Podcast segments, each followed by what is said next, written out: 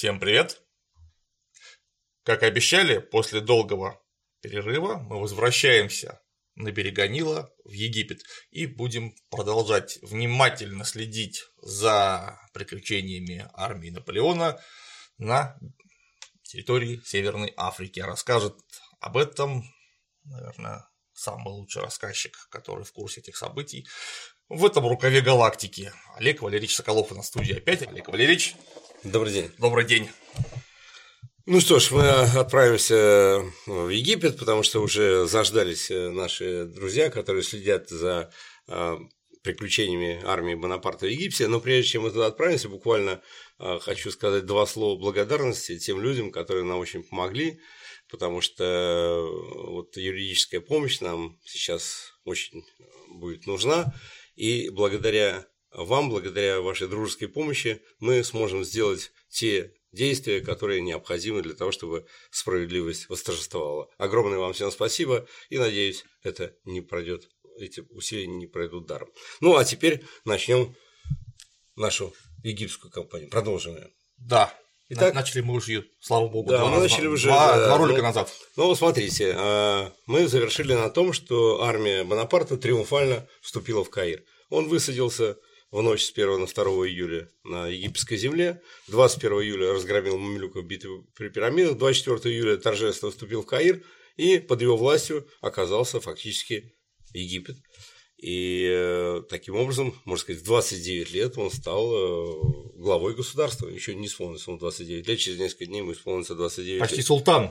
Ну, в общем, да. Вот. Ну, э, и, в общем, вся ситуация, можно сказать, налаживалась даже очень и очень хорошо. Потому что, во-первых, э, Бонапарт создал администрацию в Каире, которая стала управлять городом прежде всего из местного населения, куда, естественно, включилась французы.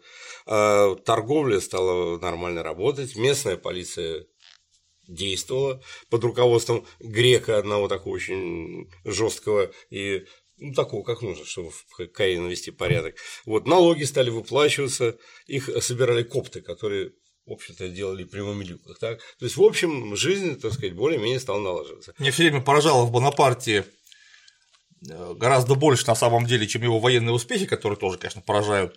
Меня всегда поражала способность его налаживать э, экономику вокруг себя с какой-то фантастической скоростью. Просто фантастической. Ну, здесь действительно фантастическая Так он во Франции потом только, наладил. Да, только в июле вошли, и уже к началу августа уже, в общем-то, все стало работать. Вот, и вот что пишет один из офицеров, смотрите. Продовольствие теперь было в изобилии. Было поначалу сложно раздобыть деликатесы, но скоро торговцы стали приходить к нам прямо в наше место расположения, принося нам по вполне разумным ценам кофе, сахар, овощи, фрукты и все, что можно пожелать.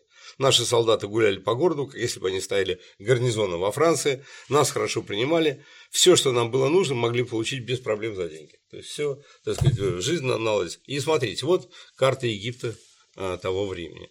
А, итак, французы вступили в Каир, и а, одновременно они заняли портовые города, ну, во-первых, прежде всего Александрию, потом Абукир был занят, Розетта, Дамьета, в общем, вся дельта Нила под контролем французской армии. Э, дивизия ДЗ выдвинута чуть на юг, э, но здесь вот пока Муратбей, Муратбей с юга, а Ибрагимбей, его, так сказать, коллега, он отошел э, немного в восточном направлении. Ну, мы вернемся потом и к Муратбею, и Ибрагимбею. Но самая главная проблема, которая, в общем-то, в этот момент встала перед французской армией, это, конечно, проблема флота. Мы с вами говорили о том, что флот собственно говоря, совершил такой достаточно неожиданный для неприятеля переход по Средиземному морю, транспортировал силу армию, что успешно избежали столкновения с Нельсоном, и главной мыслью теперь Наполеона было этот флот сохранить, конечно же. Прошу прощения, у нас вот, э, когда мы обсуждали дерзкий флотский маневр, у нас с Олегом Валерьевичем промелькнула фраза, что а вот если бы Бонапарт повернул бы флот в самом деле в сторону Гибралтара и дальше пошел бы на Англию, потому что даже французы не все знали, что они в Египет плывут, а англичане вообще понятия не имели, куда это они намылились. Понятно, что это была э, шутка, ирония, сарказм, потому что около Гибралтара дежурила эскадра, которая была больше, чем даже эскадра Нельсона, мы в курсе об этом, это еще раз повторяю, была шутка. Вот, ну, э, а вот то, что совсем не шутка, это то, что нужно было делать с флотом. Э, Значит, Бонапарт сразу сказал, что нужно войти в старый порт Александрии. А, потому что этот порт обеспечил абсолютно надежную сохранность флота и от морских волн, и от вражеского, так сказать, вражеского огня, вражеского воздействия. Очень хорошая бухта.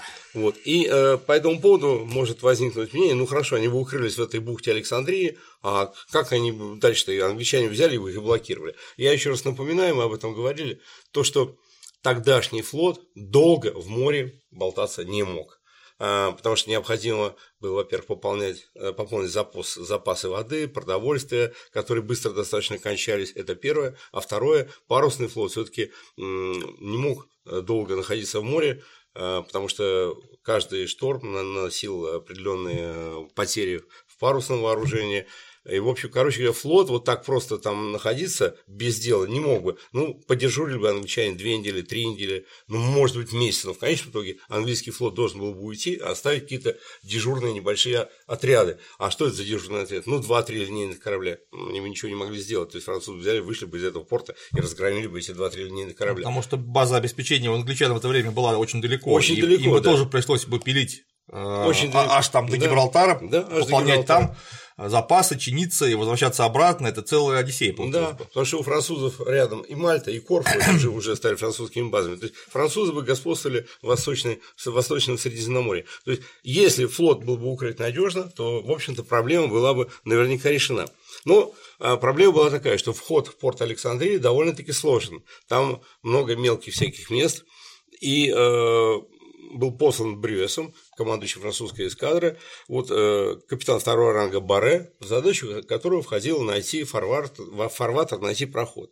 И, в общем, 13 июля, к 13 июля он промерил все эти, э, так сказать, возможные проходы в порт. И вот что он докладывает, что существует три фарватера, э, один глубиной до 6-7 брасов, Брас – это мера э, морская того времени, французская, такая, что 6-7 брасов – это 11-12,7 метров, то есть глубина 11 метров. Порядком. Вот, это в самом мелкий, а в основном в нем фарватер 10-12 брасов, это 18-22 метра. То есть это очень нормальный проход. Ну, сказать. Это авианосец зайдет сейчас. Ну, в общем, фарватер. да. Ну, э, значит так, смотрите, осадка тогдашнего линейного корабля, среднего, средний вот э, типовой линейный корабль. 74 пушки. 74 пушки, да. У него, э, у француза было два класса, Тамерер и Танан. Тамерер постарее, Танан поновее. Так вот, осадка у Танана 7,5 метров, у Тамерера 7,25. То есть, это вполне хватало для того, чтобы пройти кораблем этого класса.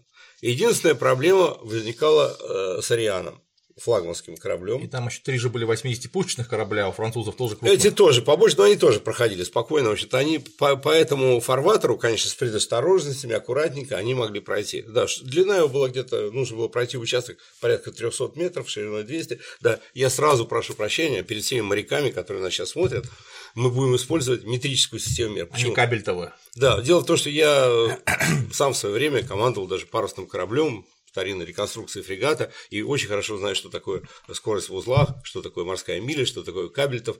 Но все-таки так как нас слушают не только старые морские волки, но и слушают просто люди, которые интересуются историей, то всем, наверное, легче будет в метрах, километрах, поэтому мы будем говорить в метрах и километрах. Еще раз прошу прощения, прекрасно знаю, что такое миля и кабельтов. Вот, поэтому мы будем говорить о метрах. Итак, то есть длиной где-то порядка 300 метров, шириной 200 метров. В общем, ничего такого особенно сложного нет, единственное, говорю, что для Ариана. Ариана, у него осадка больше 9 метров. Это огромный гигантский мастодонт 120-пушечный. На э, нижнем деке стоят 36-фунтовые орудия. Чудовищный гигантский 36-фунтовые орудия, которые стреляют ядром весом 18 килограмм. Вот эти пушки самые тяжелые. И, в принципе, чтобы провести Танан, споко... Э, пардон, Ариану спокойно, без проблем, можно было и не снимая пушки. Но лучше бы было снять орудие с нижнего дека, выгрузить их, провести корабль и снова загрузить. Эта операция, конечно, не самая приятная, не самая легкая, но она вполне была, вполне можно было реализовать. Экипаж-то как обрадовался, поди. Ну, экипаж большой, понимаете, э, количество моряков на этом флоте, ну, формально до 10 тысяч человек было, э, так сказать, экипажа судов боевых, поэтому э, при таком количестве людей можно немножко было поработать, снять пушечки, провести, то есть флот спокойно мог войти в Александрию. Еще, Но... еще оговориться надо, Олег Валерьевич говорит Ориан, по-французски мы привыкли называть этот корабль Ориент на английский манер, хотя, конечно, на самом деле по-французски он, естественно, Ориан. Ориан, Ориан, Восток. Вот. Значит, э, итак, э, Брюс получает этот рапорт, и что он пишет? Ну, во-первых, непонятно почему. Он временно он ввел корабли на рейд Абукира. То есть вот э, здесь более-менее такой рейд, на котором корабли э, не то чтобы очень закрытые от ветров, но все же как-то на рейде Абукира он поставил, э, еще раз подчеркну, временно как бы на рейд Абукира, и почему-то только 20 июля он отвечает на рапорт Баре, 20 июля тут рядом несколько километров между Александрией и Абукиром, он пишет, то, что вы мне пишете, не кажется мне убедительным. Почему ему не кажется это убедительным? Если ему это не кажется убедительным, ну пошли туда еще э, капитана второго ранга, пошли еще капитана первого ранга, пошли еще 20 офицеров, потому что для него это сейчас важнейший момент. Флот, э, чтобы укрыть от опасности. А местные лоцманы, неужели там не было? Местные лоцманы, конечно же, были. Ну, местные лоцманы, они такие, они говорят, надо, мы не понимаем, какой проход там. Пройдет, слушай, дорогу покажешь. Проходит, дорогу покажет. Вот поэтому местным лоцманам особенно не доверяли, то есть они проверяли сами. И вот 26 э, июля пишет, э, он, узнал, он пишет Бонапарту, что моряки торговых судов говорят, что английская эскадра из 14 линейных кораблей находится в 30 лье от Абукира, 30 лье 120 километров, то есть где-то она болтается вот здесь недалеко в Средиземном море. То есть он знает, что англичане здесь рядом и что, очевидно, скоро будет сражение. И при этом э, он почему-то так пишет капитану второго ранга Табаре, что давайте там снова померьте, что-то мне не кажется убедительным. То есть такое ощущение, что речь идет о какой-то маловажной второстепенной задаче. Вот, и интересно, э, Бонапарт пишет, я узнал, что найден, наконец, фарватер для входа в порт Александрии, такой, как вы желали. Я надеюсь, что в то время, когда я вам пишу это послание, вы с эскадрой уже стоите в порту. Это Бонапарт написал 27 июля, но э, адмирал все так же продолжал находиться на рейде Абукира.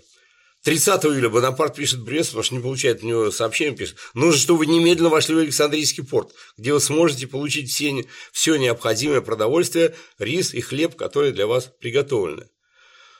В случае же невозможности э, входа в Александрийский порт Бонапарт предписывает э, Брюесу уходить на Корфу. Правда, это последнее письмо, где уже Бонапарт приказывает ему, это письмо Брюес уже не получил. А, во-первых, адъютант был перехвачен с этим письмом, его убили, так сказать, там, местные жители, вот, он, э, адъютант не доехал, а во-вторых, даже если бы он доехал, он уже приехал бы позже событий, которые, о которых сейчас будем говорить. То есть, формального приказа Брюес не получил.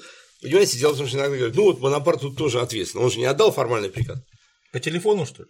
Нет, нет, э, речь идет не о том, э, Бонапарт морякам никогда формальные приказы не давал. Он сформулировал перед ними задачу, требования, но в отличие от сухопутных так сказать, командиров, когда он говорил, вот такого-то числа в такое-то место прибыть и кровь из носа, так, он никогда морякам так не давал приказ. Он прекрасно понимал, что море – это своеобразная стихия. Он не может отдать приказ войти вот э, в Александрийский порт там 15 июля. А вдруг в этот момент будет шторм, а вдруг что-то, а вдруг будет 15 июля, ну невозможно, ну 16 июля. То есть он отдавал, скажем, настоятельную рекомендацию, что вы должны войти. Но как технически вы это сделаете. Вы моряк, вы должны сами соображать. Вот. Но Брюес совершенно четко знал, что он должен войти в порт. Это, во-первых, желание Бонапарта, а во-вторых, это логика сама ему подсказывала. И вот, э, более того, значит, э, Брюес не только продолжал стоять на рейде Абукира, самое интересное, что давайте посмотрим, как он стоял на рейде Абукира. Сейчас мы э, достанем хороший план, хорошую схему. И теперь, к счастью, у нас есть камера сверху. Вот смотрите, как он стоял на рейде Абукира. Значит, опять мы говорим, мы меряем, так сказать, будем мерить в километрах, он стоял от берега на расстоянии 6 километров. 6 километров. Значит, именно поэтому снабжение судов продовольствием было очень затруднено. А, продовольствие получали из Александрии. В общем, короче говоря, возникли сложности со снабжением судов. В результате моряки себя там, прямо скажем, плохо чувствовали, приходилось постоянно направлять команды для того, чтобы, во-первых, реквизировать продовольствие, отправляли большие команды. В общем, короче говоря, на рейде стояли корабли, на которых часто не хватало 25-30% состава, который был на земле. Кроме того, так как они стоят далеко, не в, не в порту, их нужно было все-таки людям как-то отдыхать, тоже их отпускали э, на берег. В результате корабли стояли не имея полного э, состава, э, личного состава. Дальше. Никаких учений он не проводил. Это вообще непонятно. А, дело в том, что Брест постоянно говорит, что команда наша хуже обычно, чем английские. Но он месяц стоял, но он мог бы провести учение, э, подготовиться к тому, что будет, если англичане появятся. Ничего этого не было сделано. Корабли у него были очень неплохие. Итак, основные массы кораблей – это, вот видите, здесь помечено 74-пушечные. Это корабли Герия, э, Конкеран, э, Спартиат, Аквилон, Пепль Суверен, вот, Эре, Меркюр, Женере, Тимолеон – это 74-пушечные корабли двух классов, значит, Танан и, и Темерер. Все эти корабли длиной 55-60 метров. Танан же был 80-пушечный. Э, класс Танан – это 84 пушечный, но он мог быть и 80 пушечный. Вот э, класс Танан, сделанный под 80 пушечный, это Вильгельм Тель и Франклин. Вот здесь. Э, так вот, значит, ну, говоря об этих кораблях, мы скажем, что Длина кораблей этих была от 55 до 60 метров колебалась, осадка от 7,25 до 7,5 метров, водоизмещение 1600 тонн, и скорость могла быть максимальная до 11 узлов, ну, то есть, соответственно, около 20 км в час. Но это, естественно, максимальная скорость. А вооружение, э, вот эти корабли 74 пушек, у них имели 28 пушек 36 фунтов. Ну, это гигантские мощные пушки, на каждую пушку полагалось реально по 15 человек. Вот, дальше. Ну, просто чтобы кто понимает, что пушка на э, деревянном этом корабле стреляет через порт в борту. Соответственно, при выстреле пушка откатывается. Пушка 36 фунтов, она весит неимоверно, наверное, там по 2 тонны, то есть не ну, помню. Да. Чтобы ее вернуть обратно и выстрелить, нужно за талией ее подтянуть через блоки и высунуть ствол обратно э, в порт. Вот даже это без самого процесса заряжания требует большой физической силы, и, и, соответственно, для этого нужно много людей. Элементарно, чтобы пушку быстро приводить в боевую готовность. Вот она откатывается, ее нужно опять за талии, так сказать, вернуть в исходное положение. Так вот здесь, на этом э, деке, были 36-фунтовые, 28 пушек. Здесь 30 пушек 18-фунтовых или 24. И, наконец, здесь стояли э, пушки 8-фунтовые, гаубицы, э, коронады позднее появились. Общий ну, экипаж. Ну, коронады же обычно стояли на, на верхней палубе. Вот, на, да, на я и говорю, вот здесь да. они стояли. Вот. Так вот, значит, э, артиллерия имела задачу обычно стрелять три способа огня была артиллерии. Первый способ – это парангоут. Ну, очевидно, били пушки верхнего дека, они били парангоут, то есть лишить подвижности. Но это не, не обязательно, потому что корабль же стоит на волне, и даже при средней и малой зыбе его раскачивает. Соответственно говоря, артиллеристы ловили момент на нижних палубах, когда корабль поднимает вверх, тогда даже тяжелые пушки 36 фунтов могли бить по мачтам, по реям, и даже они снаряжались разнообразными книпелями, то есть э, раскрывающимися ядрами э, на цепи или на петле для того, чтобы ломать рангоут, рвать снасти, паруса и так далее.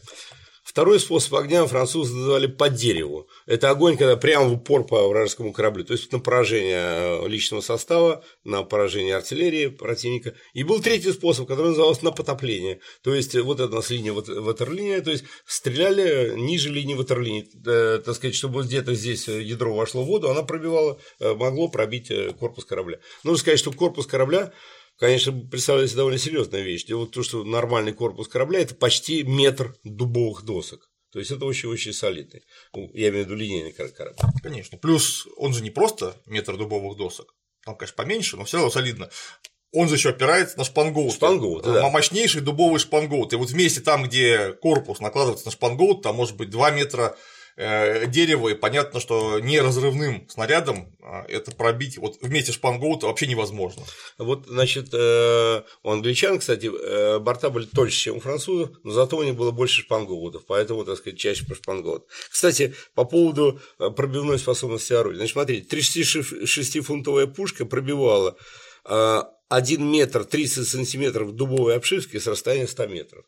Ну, то, то есть упор. То есть она пробивала вот дубовую обшивку нормально пробивала. На с расстояния 400 метров метр обшивки, то есть 36-фунтовая пушка пробивала, в общем достаточно надежно э, корабль. 18-фунтовая пушка, она пробивала метр обшивки с расстояния 200 метров, но уже дальше там не пробивала. Вот, кстати, интересно, э, адмирала Макарова я хотел э, процитировать, нашего выдающегося флотоводца русского. Смотрите, что он писал. Деревянные парусные линейные корабли и фрегаты по тогдашним наступательным средствам обладали высокой степени качеством живучести. Они не были неуязвимы. Большая часть ядер пронизывала их борта. Тем не менее, недостаток неуязвимости восполнялся у них живучестью. Повреждение двух-трех рей и парусов не лишало корабль способности управляться, Повреждение двух-трех десятков орудий не мешало остальным продолжать артиллерийский огонь. Наконец, управление всем судном производилось людьми без посредства правых машин, и не было таких приборов, подбития или повреждения которых делает корабль негодным для боя. То есть, корабль был очень живучим, несмотря на то, что его борта пробивали, то, что корабль нес большие потери, но корабль действительно обладал огромной живучестью по отношению вот к тем средствам уничтожения, которые существовали. Итак, Вернемся на Рейта Букир. Итак, французская... Да, опять же, сразу, нужно, сразу нужно сказать, чтобы люди не задавали такого вопроса. Линейный корабль, ну любой корабль парусной того эпохи стрелял друг по другу ядрами, то есть неразрывными бомбами, и э, книпелями в основном.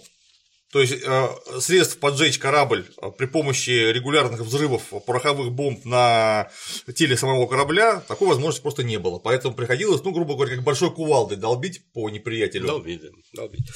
Так вот, смотрите, итак, у нас э, на рейде стоят э, корабли французские. Самое удивительное в этой постановке на рейд, то, что Бревес, конечно, принял решение в случае атаки англичан принять бой на шпринге. Что значит на шпринге? Он стоит, он фиксируется э, на якоре, и с этой стороны тоже фиксируется на якоре, и с помощью э, снасти она э, соединяет эти два конца, корабль можно изменять его положение. То есть он стоит, во-первых, зафиксирован, во-вторых, можно менять положение. На что рассчитывал Брез? Что англичане атакуют его с одной стороны, а корабли будут стоять плотным строем и будут встречать англичан в случае, ну, могут они даже менять свою, так сказать, ориентацию, и, в общем, встретить их мощным огнем. Почему? Потому что он не надеялся на э, проворность своих команд и то, что на парусах они смогут противопоставить такой же маневр англичанам, как они. Вот. Вместо того, чтобы обучать свои команды, он вот их распустил и надеялся на то, что на шпринге он сумеет э, встретить а, английскую атаку. Но при всем при этом, если бы он на это уже, так сказать, решил такой маневр, ему нужно было поставить корабли совсем близко в упор к мели. Здесь вот э, мель рядом с э, мысом остров Абукир. Он же стоял от нее на расстоянии трех километров. То есть проход между островом Абукир и э, бухты здесь был 3 километра. Англичане могли совершенно спокойно пройти. Более того, корабли стояли один от другого на расстоянии 130-140 метров. Значит, корабль имеет длину 60, ну, самый большой, 65 метров ариан, а пространство между два корпуса корабля. То есть непонятно вообще, на что, на что он рассчитывал. А, значит, всего у него было по штату орудий здесь, точнее, по штату реально, 1182 орудия. На эти 1182 орудия, на эти корабли ну, он должен был иметь, ну, по штату, вот, 11 168 человек. Но реально, во-первых, реально у него было 10 тысяч, и вот из этих 10 тысяч у него на берегу находилось по разным подсчетам, потому что это очень сложно посчитать, потому что здесь какого-то ясного учета нет, мы не знаем, можно только примерно прикидывать. Я думаю, что на берегу от 2,5 до 3 тысяч у него находилось. То есть в момент, когда 1 августа в 14 часов дня вахтенные сообщили, что видно паруса, здесь было не 10 тысяч моряков, а 7 тысяч моряков. То есть корабли не были полностью укомплектованы. Самое интересное еще при этом, Брест тоже, э, этот человек, он храбрый человек, мы увидим, как он сражался и как он, так сказать, э, себя повел в этом бою, но совершенно абсолютно непонятно его действия как командира. Не было ни одного разведывательного фрегата которые могли бы находиться на расстоянии там, 50-100 километров, которые могли бы э, доложить о подходе англичан задолго. Никем совершенно увидели, только с мачты, э, так сказать, Вахтина, его доложили паруса. И при этом он приказал пробить боевую тревогу только в 3 часа дня. Только в 3 часа дня пробили на всех судах боевую тревогу. Французский называется бранльба. Бранль – это гамаки, а ба это вниз. То есть гамаки, Гамаки долой. вниз. Э, гамаки долой, то есть э, готовься к бою. Вот этот Браун-Альба пробили только э, 15 часов. Тут, же все стали корабли готовы к бою. 15 часов. А англичан, значит, э, пр- приближается, стремительно приближается английская эскадра. Бральба – это очень э, говорящая команда, потому что личный состав в основном, ну там кроме высших офицеров, спал э, в гамаках. Да и высшие офицеры тоже зачастую спали в гамаках. А гамаки натягивались между пушек зачастую, опять же. И при наличии спальных мест стрелять было невозможно. Ну. Поэтому гамаки нужно было свернуть. На э, верхней палубе их привязывали к фальшборту, чтобы уменьшить количество осколков деревянных от попадания ядер, а остальные спускали вниз. Поэтому замечательная команда, сразу понятно, о чем Да, речь. Гамаки долой. Да. вот так. Значит, английская эскадра э, была видна в 12 линейных кораблей, по- показалось на горизонте, вот, э, которых догоняли еще два других. В общем, в итоге общая численность английской эскадры 14 линейных кораблей и один шлюп. 40-пушечный, если не ошибаюсь. Э, Шлюп нет, он был меньше, по-моему, 26 пушек. Ну, Шлюп 26, был, ну, неважно. шлюп был маленький. Вот. Общее количество орудий было 1028 орудий. То есть немножко меньше орудий, чем у французов. Но, во-первых, у англичан все э, корабли были полностью укомплектованы личным составом, личный состав был обучен, личный состав готов и знал свое четкое боевое расписание, все были абсолютно готовы к бою. С этой стороны мы видим то, что моряки распущены на берег, на кораблях, так сказать, не только не хватает людей, но вот еще что. Он же был уверен, например, что англичане будут атаковать с этой стороны. Поэтому что, что по левому борту? По левому борту все тяжести положили на левый борт. Э, Загромодили орудие левого борта, они вообще не могли фактически французы стрелять с левого борта. То есть вот такая вот ситуация. В этой ситуации, э, значит, раздалась команда готовиться к бою, французы готовятся к бою. Интересно, что когда англичане показались, французских кораблей заметили, ну, здесь все-таки бриги немножко ходили перед французской эскадрой, они заметили, что Джерва, ну, то есть легкое египетское судно, направилось, правда, навстречу английской эскадре. Французский бриг попытался погнаться за ней, но а- английский шлюп опередил его, э, встретил его с Джервом. Этот шлю- шлюп, кстати, командовал шлюп Мютин, командовал Томас Харди, будущий знаменитый английский Да. адмирал Томас Харди. Вот этот Томас Харди принял эту э, египетскую Джерву, и там были, без сомнения, лоцманы египетские. Томас Харди, это который потом командовал кораблем Виктори Да, да. в битве при Ну, Трафальгаре. да. Томас Харди, знаменитый, так сказать, э, адмирал. Итак, это были египетские лоцманы, египетские лоцманы, которые, в общем-то, показали, где там чего можно пройти. И тем не менее, самое удивительное, что когда англичане э, приближались сюда, первый английский корабль Каладен линейный, он сел на миль. Вот он почему-то он пошел сюда. Наверное, египетские лоцманы вот поэтому не доверяли. Высокого класса лоцмана. ну, высокого класса. И, кстати, и шлюп Томаса Харди тоже сел на мель. То есть сюда вот шлюп этот и Каладен, они сели на мель. Вот а египетские лоцманы, очевидно, как-то помогли в этом вопросе, очень здорово. Вот. Но дальше. Тем не менее, капитан Голиафа, головного корабля, Томас Фолли, направил свой корабль по собственной инициативе. Вот это самое интересное. Это не был приказ Нельсона. Он по собственной инициативе направил свой корабль не вдоль французского фронта с внешней стороны, а направил вот сюда, в проход между этой мелью и французским флотом. Это был, значит, э, Томас Фолли, корабль Голиаф. За Голиафом последовал линейный корабль Зилоус, капитана Худа. За ним Орион Джеймса Сумариса. Джеймс Сумарис тоже в будущем Да. знаменитый английский адмирал. Вот Можно сейчас его портрет посмотреть. Джеймс Сумарис, портрет, написанный в ту эпоху. Примерно, тут, знаете, очень много рапортов, я читал очень много рапортов э, командиров кора- кораблей, и все дают разное время начала боя.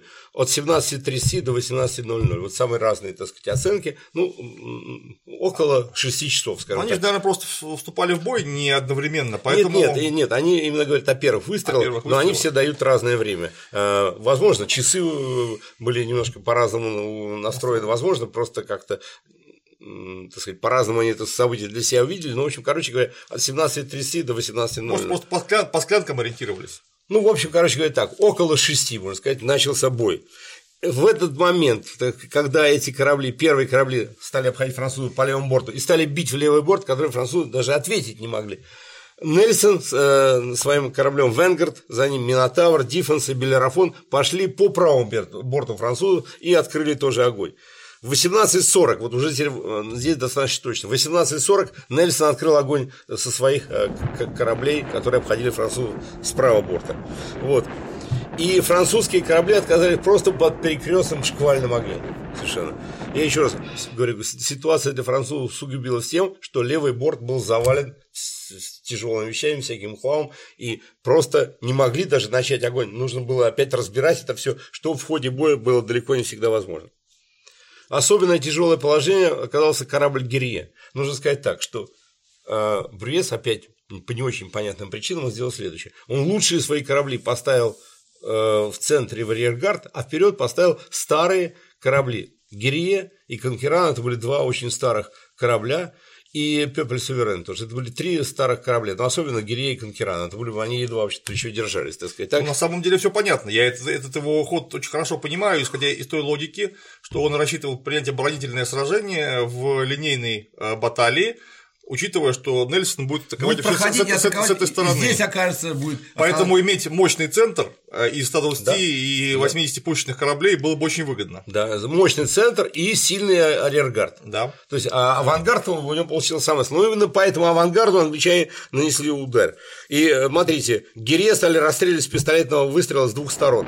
Уже в 18.30 у него сбили все три мачты, вот, которые упали на левый борт, и с левого борта вообще совершенно стало невозможно стрелять Конкеран, Спартиат и Аквилон, первые корабли, также оказались между двух огней.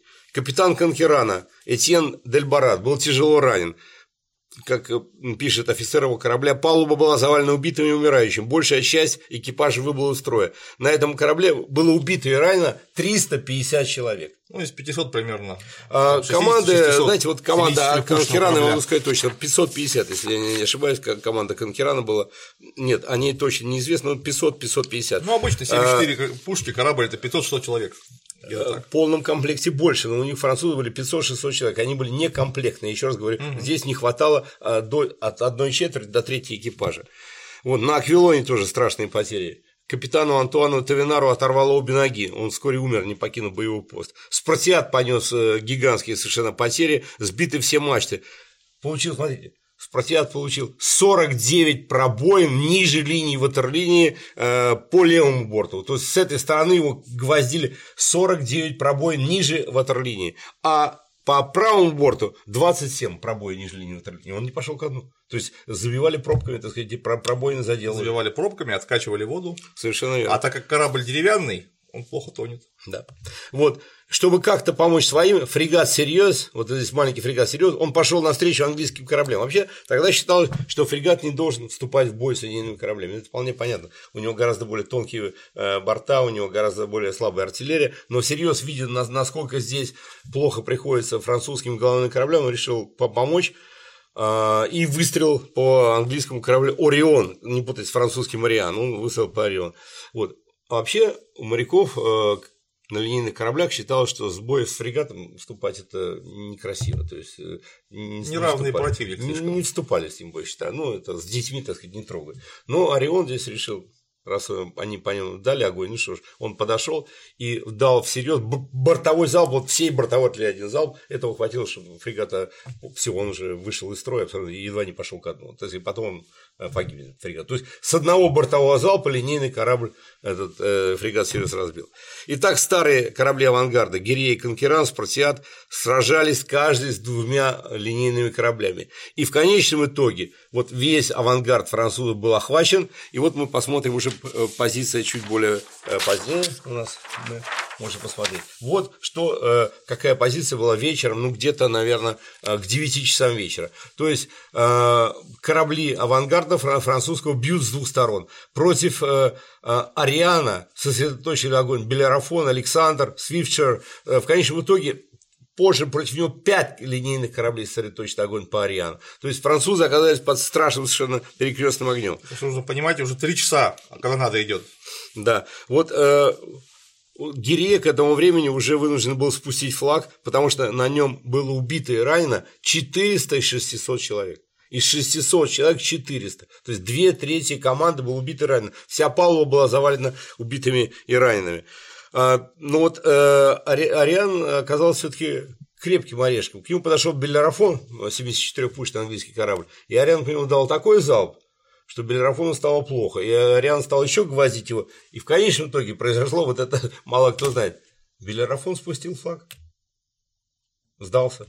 Вот. Но так как у французов было некого послать даже, чтобы забрать корабль, Белерафон тихонечко отошел потом, и, короче говоря, его не взяли в плен. Но он спустил свой флаг Белерафон. Кстати, по иронии судьбы, Белерафон будет тем кораблем, на котором э, Наполеон отправится на Святую Елену э, позже. Да. Ну, выжил. Выжил, Ну, да. как, по обычаям того времени спускание флага означало, что корабль выходит из боя. Он как бы декларировал, что мы все. Он сдается, то есть Да. можно посылать э, команду, которая Призовую при- команду забрать. призовую команду, вот, но французу не было здесь возможности послать призовую команду, а с этих кораблей не сообразили. В общем, короче говоря, Белерафон остался, так сказать, не, не взятым. Вот. Я думаю, что не смогли бы, учитывая кислое положение тактическое, потому что весь авангард охвачен ну, локально вдвое превосходящими силами противника, ну, куда бы они там поехали? Ну, в общем-то. Вот от сосредоточенного огня э, англичан на Ариане постоянно возникали пожары, но их тушили. Брюес был ранен, но не покинул мостика. Но в 19.30 он уже был тяжело ранен, ядром его, ядро, так сказать, зацепило, ну, там только что пополам не разрубило, он весь обливаясь кровью, его хотели куда-то, так сказать, отнести, но он сказал, французский адмирал умирает на шканцах на боевом посту. И э, через где-то 15-20 минут он умер от э, полученного ранения. Кстати, вот э, командирам этих кораблей, вообще, прямо скажем, не позавидуешь, потому что они подвергались опасности Огромный, а- огромный. больше, чем любой генерал на суше. Ну, несравненно. Потому что место командира было на шканцах, это довольно большая возвышенность относительно всего остального корабля. Его очень хорошо видно, и, естественно, он в парадном мундире, то есть сразу видно, кто это и где он. Да и, в общем, по обычаю любой командир там стоял. Находился все- на шканцах. Шканцы почетное место, поэтому И просто ему командовать только оттуда и можно, по большому счету, потому что самое возвышенное место, он все видит, что на корабле происходит, и его все видят. А раз его все видят, то с Марсов, конечно, по нему будут стрелять э, стрелки. ну, вот шканцы вот здесь, соответственно. То есть там- он находится здесь, его видно, и Там не э, только ядра, а еще и пули. картечь, и, э, пули. в него сказать, полетят, это во-первых. Во-вторых, это же плотность огня именно артиллерийского просто небывалая, потому что вот какой-нибудь А- А- Ариан или, ну, Ариан, это с, одной, э, с одного борта там почти 60 пушек. Ну, это, Олег Валерьевич виднее, это по сухопутным меркам сколько батарей-то получается? Ну, батарея нормальная, французская, пехота, была, пешая батарея была 8 орудий, со- соответственно, 60, 60 пушек, ну, это там около, там, положим, 8 батарей. э, э, 7-8 батарей, которые на вот таком пятачке сконцентрированы и гвоздят совершенно безумными ядрами. Ну, Вот но три- калибр-то вообще превосходит же. Э, В 36 сухопутном фунтов. бою считается 12 фунтов 12-фунтовая, самая это уже большая, а здесь 12-фунтовая, это Самая так, ерунда. Здесь 36 фунтов. Вот. Так вот, значит, э, э, Брюс погиб, э, Брюс погиб, он, в общем, его геройская смерть, она как бы искупает его вину, но как командир, я еще раз говорю, он был совершенно никакой оказался. Вот. В скором времени капитан Казабенко, командир корабля капитан Казабенко, он тоже был смертельно ранен, тоже погиб, и его, кстати, маленький сын, у него был сын 10 лет или 12 лет разным э, расходится, он э, был послан своим отцом на значит, боевой пост, и он сказал, что когда ему сказали, что нужно покидать корабль, потому что А- Ариан уже охватило пламя, и невозможно было потушить пламя. Это пламя в 21.45 уже очень сильный пожар. Его пытались потушить, но в 10 часов стало, конечно, не Но англичане, во-первых, не давали тушить, потому что они... Они били со всех сторон. Пять, к этому моменту пять линейных кораблей, особенно Александр. Он зашел с тыла, бил в корму по Ариану продольными залпами. Так вот, потушить уже пожар не удавалось, но этот э, сын отказался покинуть пост, потому что отец ему предписал находиться на этом посту, но отец уже отдать приказ не мог, отец уже к этому моменту был убит. Команда начала покидать корабль, ну как покидать корабль, охваченный огромным пламенем, гигантский линейный корабль, и в 22.30 лучший корабль французского флота взорвался с ужасающим грохотом. Был взрыв такой гигантский, такой сильный, все так засыпало этими обломками Ариана. Кстати, сейчас э, раскопки ну, подводные, Да, так сказать, подводные, подводные археолог- археологи археологи. подводные. Значит, э, в радиусе 500 метров э, разбросаны остатки этого Ариана. Там нашли много очень, Да, так сказать, да, в этой бухте. Там Александр загорелся а, от э, обломков а, Да. по- после взрыва, пришлось его отводить и тушить. Совершенно верно. И вообще бой затих, примерно на полчаса бой остановился, потому что просто на всех это шоковое впечатление, и вообще засыпало этими обломками, пришлось э, всем тушить пожары, которые возникли на кораблях эскадры. То есть бой на некоторое время затих. Но через э, некоторое время возобновился с новой силой. Теперь уже у англичан было подавляющее преимущество. Э, на Пёпль Суверене, тоже старый корабль Пёпль Суверен, были сбиты все мачты, было убито 300, и ранено 373 человека из 670. Он вынужден был спустить флаг. Спартиат спустил флаг 23.30. Отчаянный бой вел Таннан, один из э, очень хороших французских кораблей. Таннан, вот у него был командир, э, храбрый капитан Дюпетитуар он руководил боем, вот то, что вы сейчас говорили, как раз про шканца, он стоял на шканце, он командовал бой, и ему ядром оторвало руку. Но он не покинул, он не пошел перевязывать, он продолжил командовать, как нас, нас когда что-то ему приходили. Представляете, ядром другую руку оторвало. Вот, и он все равно не покинул шканца, продолжал командовать боем. И тут же вообще просто чудовищно. Ему ядро оторвало обе ноги. Вот. И этот человек уже остался вот обру фактически без рук, э, с перебитыми ногами, и он остался командовать и просил только в одном, что не, не сдавать корабль, драться до последнего. И вот корабль Танан дрался, э, так сказать, с англичанами до последней, до последней возможности. И вот при этом, при всем, что удивительное, что вообще удивительно, что не понятно, действие второго адмирала, это адмирала Вильнева. Будущий, так сказать, герой Трафальгара. Да, э, в кавычках герой Трафальгара. Он остался в тылу, он оставался здесь, в то время как били, уничтожали корабли уже час, второй, третий, четвертый, уничтожая французские корабли один с другим, сосредоточив двойное и тройное преимущество, он стоял на месте. Позже он скажет, что он не получал сигналов, никаких, никаких команд не было. Э, ну, во-первых, э, были команды и не было команд, ну, соображать он должен был вообще о том, что здесь, здесь происходит избиение кораблей, он может прийти на помощь, он может спасти бой. Но э, Вильнев стоял и не тронулся с, с места. А, вообще странно, потому что флажная сигнализация же использовалась. Э, мачты очень высокие, флаг на мачте видно издалека. А бой идет ночью здесь, уже ночью, у нас же полная темнота. А, ну, да, да. Полная темнота. Потому что уже в 8 часов э, вечера это ну, там, уже на юге, там полная, полная тьма, мы только, только с полохи пламени. Вот, э, опять-таки, был ли отдан приказ Брюесом? Вроде как некоторые офицеры говорят, что Брюес поднял такой сигнал эти. Всем а, кораблям эскадры вступить в бой, да, да, приказ. Да, вступить всем. Но э, доказательств этого нет. Команда Арианы практически вся погибла. А, спаслось ну, из всей команды где-то 100, 170 человек.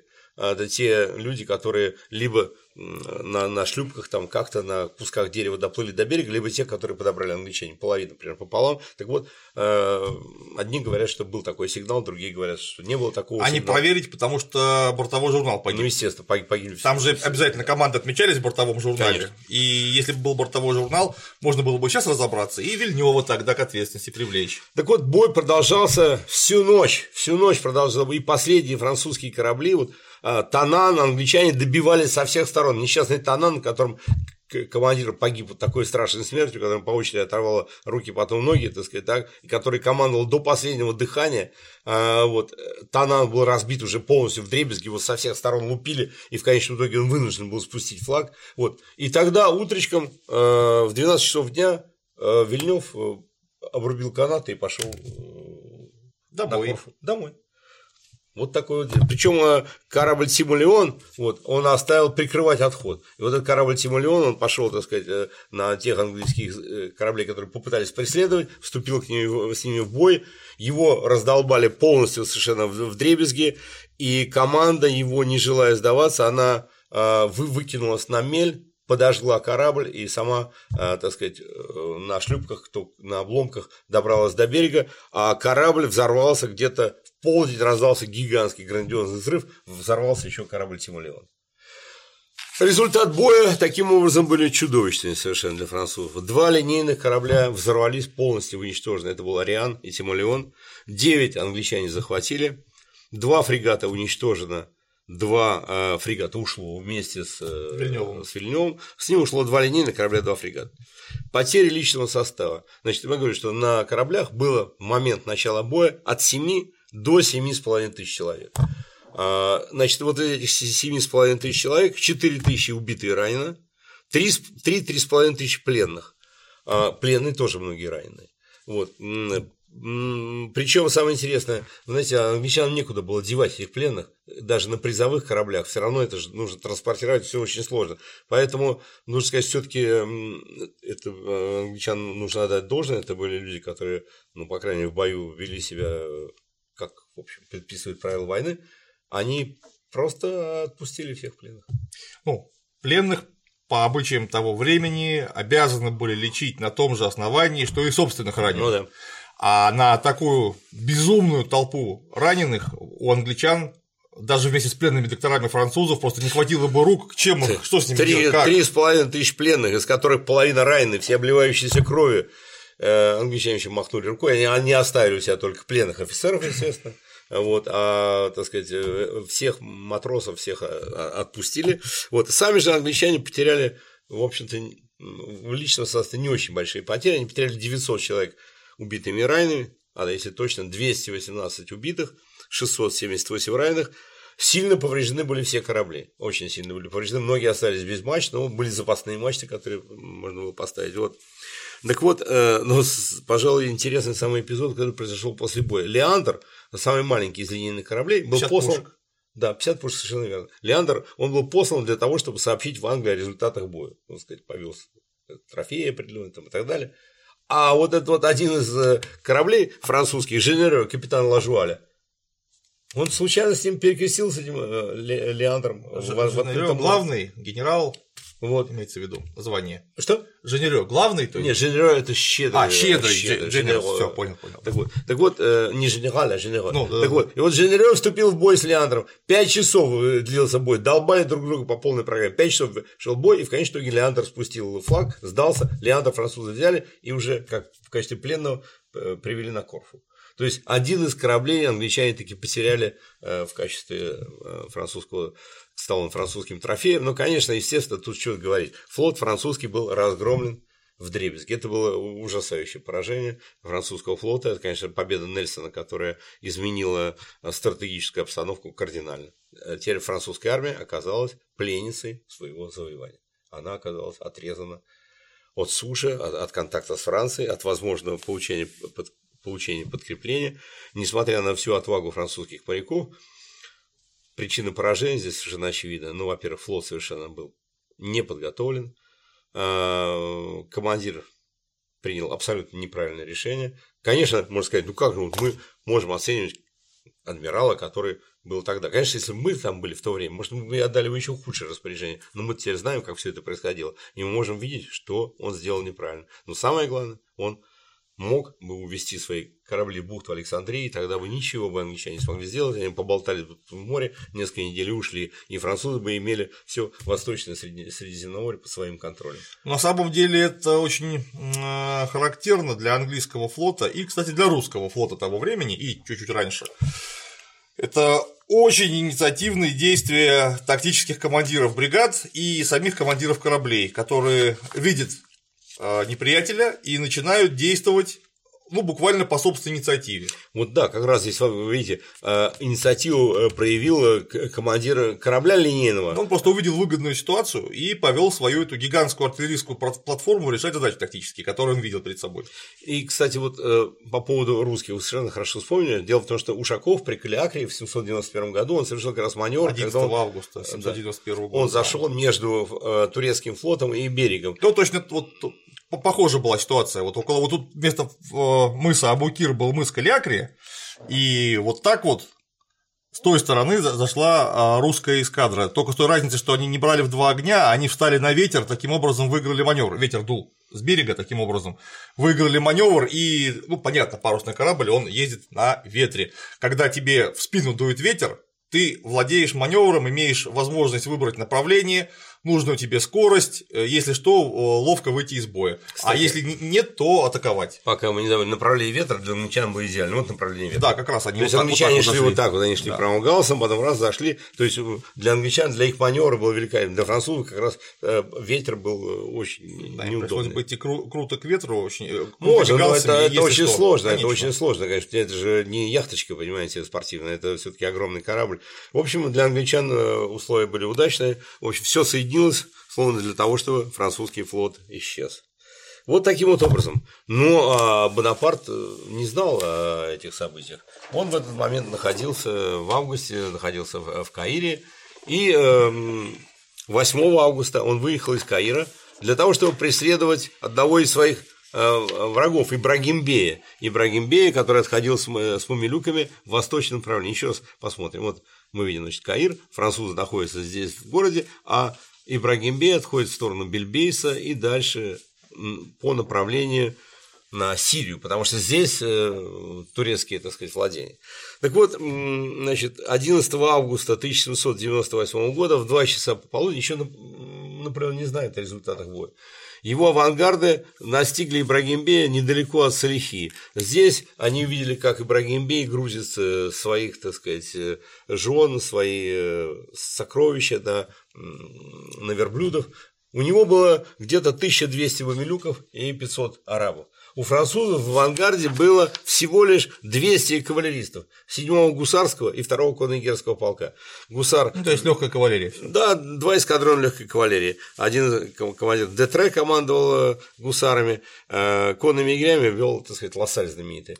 Вот эти два эскадрона появились, и они пошли в атаку. Детре. Детре. Детре. Командир эскадрона Детре. Угу. Ну, а часть мамилюков повернула, да, мамилюки сначала отходили, отходили, а потом вдруг какой-то момент раз остановились и просто ринулись на эти э, французские два эскадрона. Сколько французов, э, сколько было мамилюков, точнее, французов мы знаем 200, сколько мамилюков на них бросил ну, конечно, французы всегда пишут там 1500, не думаю, если бы там было их 1000, наверное, французов никто не ушел. Ну, наверное, 3-4 э, сотни мамилюков повернуло.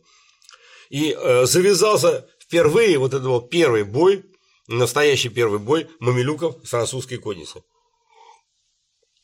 До этого были только отдельные мелкие какие-то стычки отдельных всадников, а здесь впервые такой бой.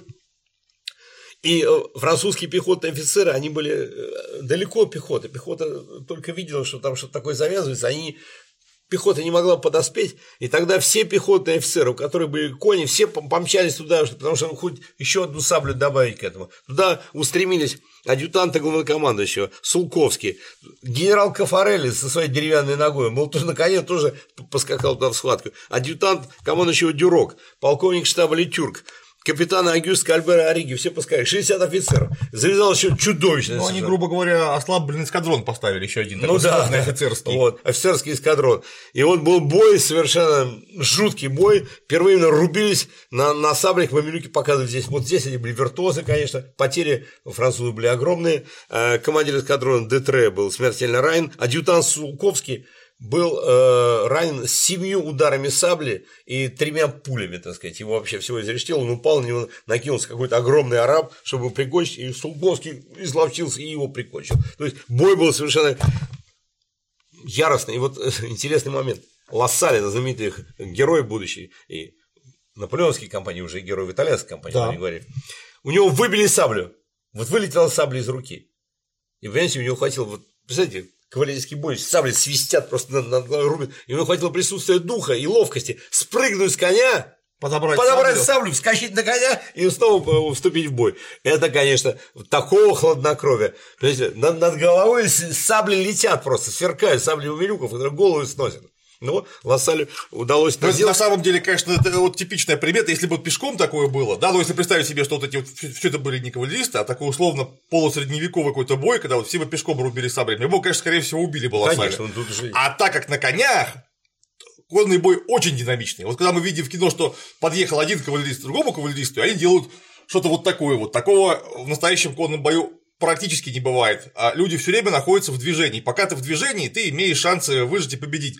Поэтому вот у него выбили саблю и оставили его, грубо говоря, друзьям. Кто-то должен был прикончить Лосаля, кто шел за этим мамилюком удачливым.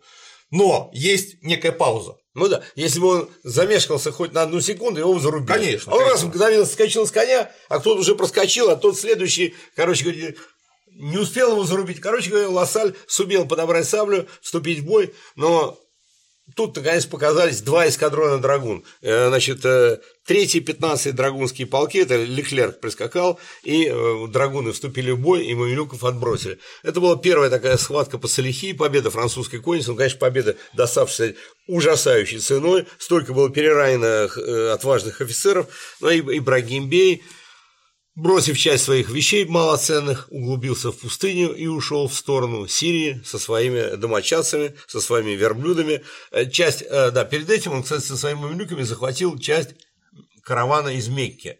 Э, хотели ограбить его. Французы отбили этот э, караван из Мекки, тоже что-то взяли из него. Но, в общем, караван из Мекки в конечном итоге все-таки э, в Каир э, пошел. Но вот э, Ибрагим Бей ушел с э, своими верблюдами, женами, богатствами, но он был выбит и из игры, он ушел. Вот. Ну вот здесь вот после Салихии Наполеону доложили 14 августа, как раз в Салихии ему доложили о том, что флота больше нет. На что он сказал, нам осталось либо погибнуть, либо выйти отсюда такими же великими, как древние. То есть создать какую-то, может, новую великую империю – восточную, которая опрокинет Османскую империю, которая создаст новую какую-то империю религиозной терпимости на всем Востоке. Ну, что-нибудь такое великое в стиле Александра Македонского. Ну, блин, нам нужно создать что-то великое. И он начал создать, понимаете, вот не опустил руки, наоборот, начал создавать это великое. Наполеон вернулся в Каир, и э, в Каире... Получается, через 11 дней он узнал после сражения. Через, ну, сражение закончилось 2 августа, он узнал да. 14 -го. 12 14 дней, утром, 12 11, ну, 11 да, да, прошло. Потому что очень медленно здесь шло вообще. Э, все, все курьеры передвигались в основном по Нилу. А, а не в конном строю, потому что здесь э, было все очень неспокойно. Гибель вот адъютанта его, который направлялся к флоту, показывает, что так просто здесь передвигаться было сложно.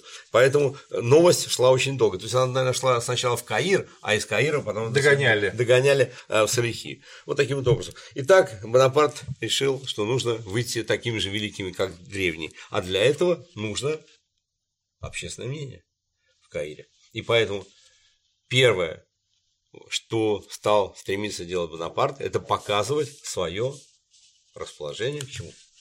Ну, к мусульманам, конечно, конечно, к исламу. Огромное расположение к исламу. Наполеон при, приглашал к себе шейхов и улемов чуть ли не каждый день в свою резиденцию.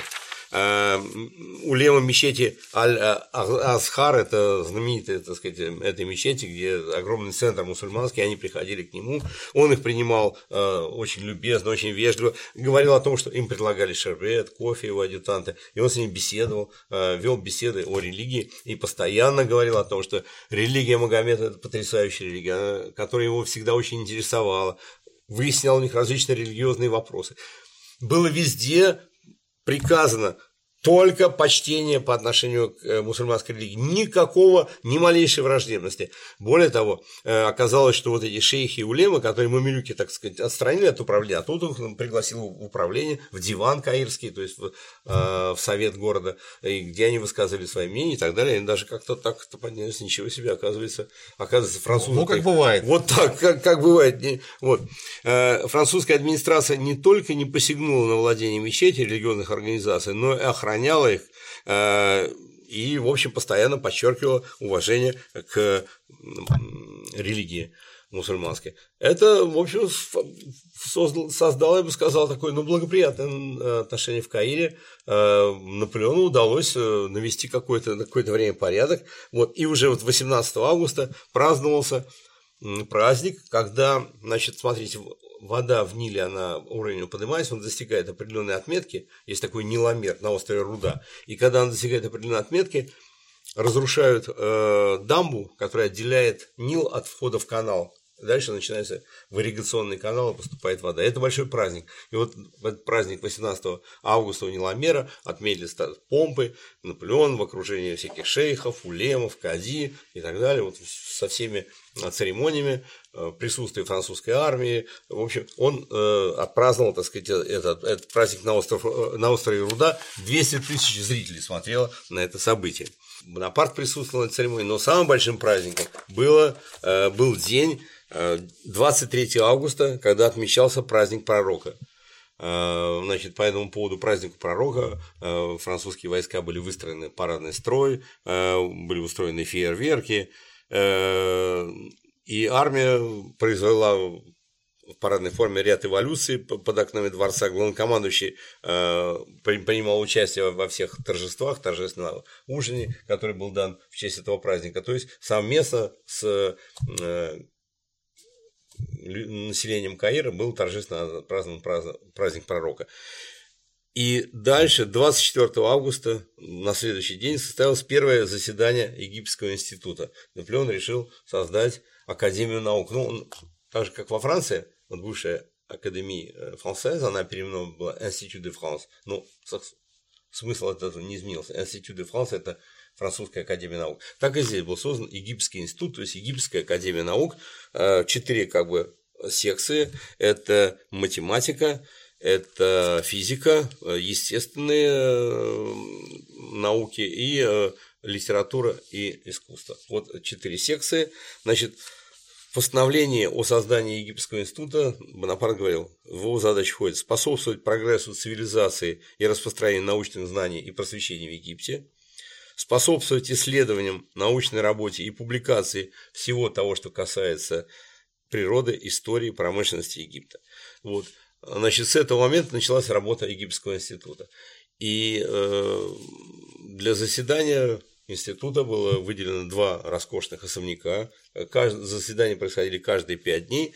И в скором времени Бонапарт принял решение, чтобы объединить работу этого института большую-большую публикацию. И эта публикация, подготовка этой публикации вот началась с момента начала работы института, а началось ее издание уже в 809 году, потому что это огромный был гигантский материал, который был сначала найден, потом обработан, а потом подготовился к печати.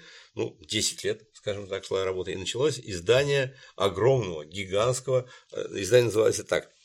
Description de l'Égypte au recueil des observations et des recherches qui ont été faites en Égypte pendant l'expédition de l'armée française. Описание Египта или сборник исследований и наблюдений, осуществленных в Египте во время экспедиции французской армии. Самое интересное, что публикация продолжалась после падения империи, она продолжалась до 1826 года, с 1809-1826 года, потому что она была запущена, ну, это огромная научная публикация, и нужно сказать, что в этом смысле королевский режим реставрации не стал мешать публикации этого ну, издания. было бы довольно глупо, тем более, что вот это вот как раз, это начало современной египто... египтологии. египтологии. Так вот, было издано 10 томов текста, 13 томов гравюр и гигантские географический атлас. Всего 24 тома, огромный совершенно. В нашей публичной библиотеке, в нашей РНБ, Российская национальная библиотека, имеется этот дескрипционный режим в двух в двух экземплярах. Представляете, это, это, это нечто. Два экземпляра этого, этой гигантской потрясающей книги, которая находится у нас в Петербурге. Ну, книга, конечно, совершенно э, превосходная. Именно с этой книги действительно началась египтология. И, э, кстати, 18 сентября Наполеон э, посетил пирамиды. Вот, вот э, здесь как раз мы видим э, картинку, как Наполеон посещает пирамиды, как французские офицеры поднялись на пирамиду, как смотрят на сфинкса. И я здесь сразу бы хотел сказать, что существует мнение, что якобы французские артиллеристы отбили нос сфинксу, стреляя по нему из пушки. Ну, это все равно как считать, что, не знаю, французские э, там, э, ученые э, развлекались тем, что ломали свои приборы, положим, там, и так далее. Понимаете, дело в том, что они именно измеряли и размеры сфинкса, и пирамид, и сделаны были огромные работы в области, ну, буквально каждый иероглиф перерисовывали. Причем так тщательно перерисовывали, что потом, когда Шамплен тайну иероглиф э, раскроет, вот по этой книге, по описанию Египта, начнет читать совершенно спокойно все, потому что все эти иероглифы тщательно-тщательно перерисованы. Каждую маленькую палочку все перерисовали. Хотя не понимали, что значит, а Именно поэтому и перерисовывали, что не понимали, что это значит. Ну, потому да. что там каждая, да. там какая-то, там микрон каждый мог иметь да. значение, потому что тогда, как мы понимаем, египетские иероглифы еще не были расшифрованы. Да, и вот, э, естественно, конечно, не, не каком, никакой стрельбе по сфинксу, но сфинксу отбили тогда, когда э, в Египет пришли мусульманские завоеватели, и кто-то из них, так сказать, в виде... Развлекался. Э, ну, Идол же. Образ э, человека, то есть образ э, лица, он запрещен же изображать, поэтому вот били по сфинксу. Естественно, французская армия в сфинкса никак не стреляла.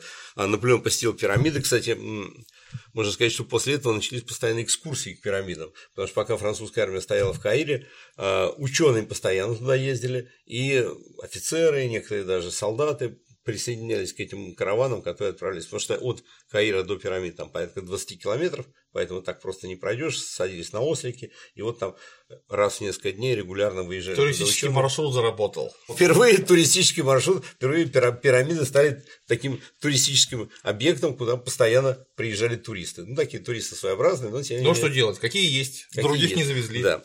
Вот. Ну, а первого Вандемира седьмого года, то есть мы помним, что республика была провозглашена в сентябре 1792 года, а день 22 сентября стал первым днем новой эры.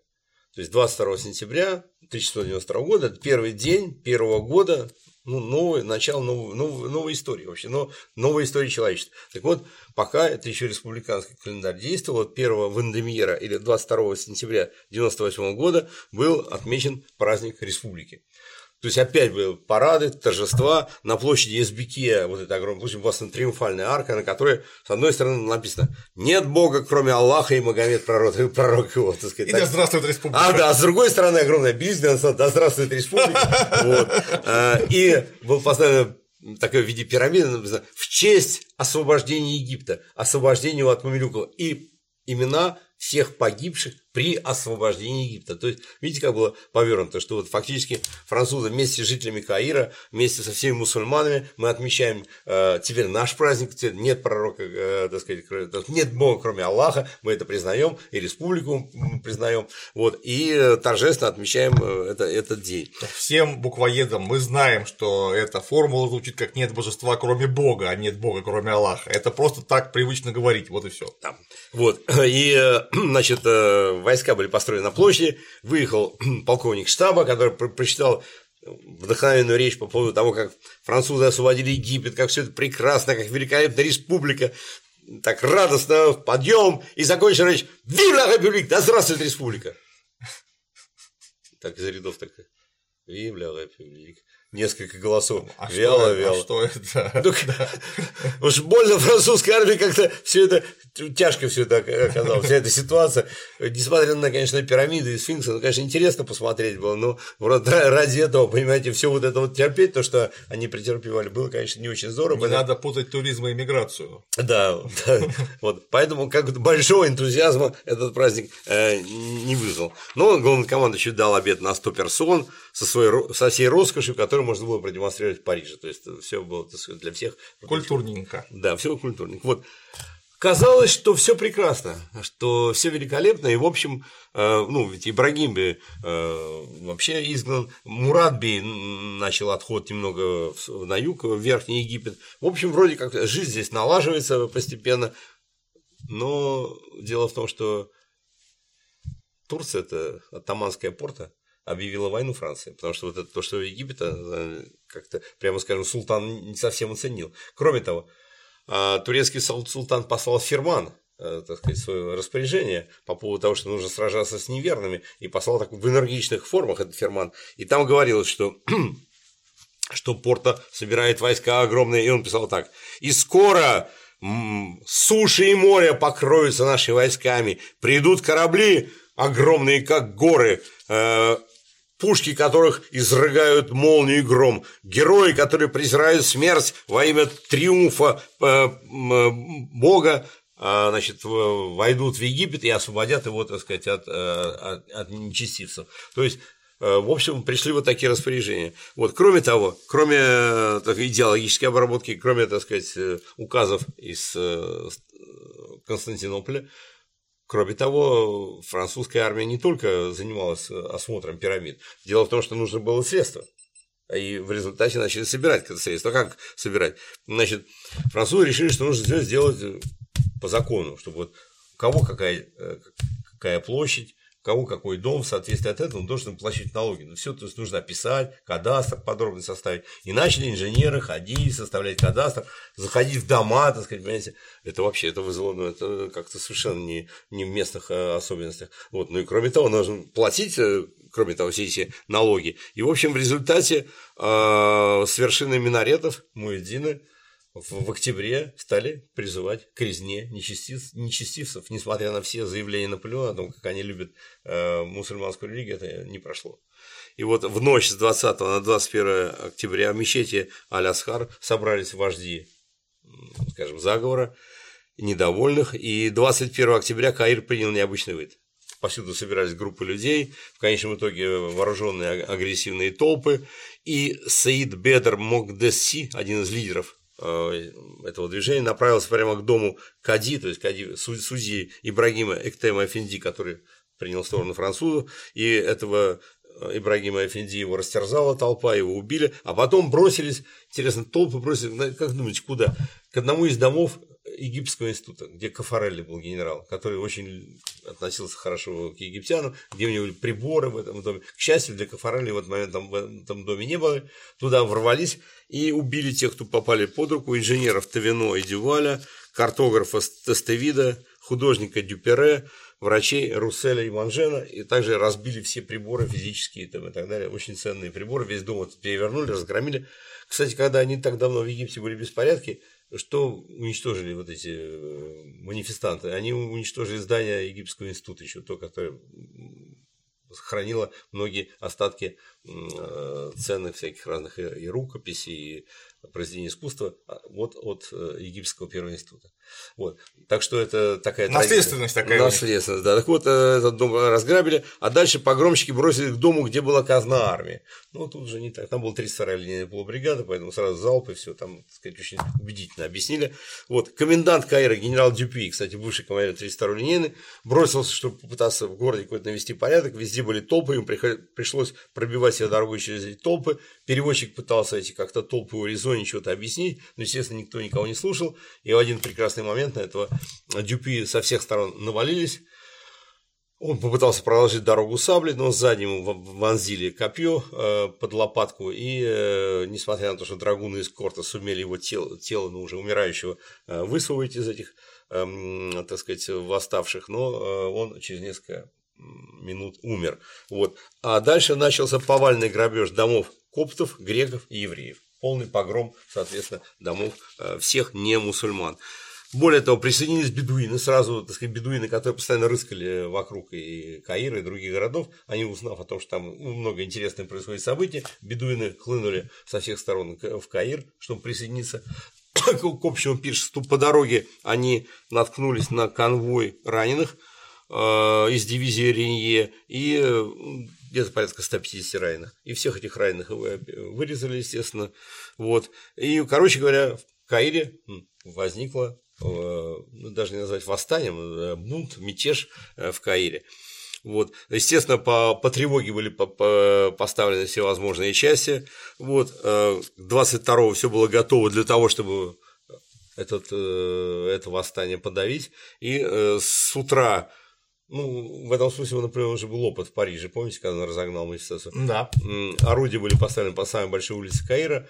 Кстати, эту улицу переименовали в улицу Дюпетитуара в честь того погибшего капитана mm-hmm. при, при Абукире. Вот эта улица теперь называлась Дюпетитуара, по ней поставили орудия, которые стали гвоздить по э, собравшимся. Естественно, все тут, тут же разбежались. По другим улицам пошли пехотные части. Кавалерия была выслана за пределы города. И здесь во время одного из таких рейдов э, знаменитый адъютант э, Бонапарта, Сулковский, тот вот талантливый, отважный э, польский князь, который поступил к нему на службу, который сделал блистательную карьеру, он с кавалерийским отрядом отразил бедуинов, а возвращаясь, возвращаясь, он встретился с огромной толпой восставших, и тут у него конь подскользнулся, он упал, и на него напали, растерзали,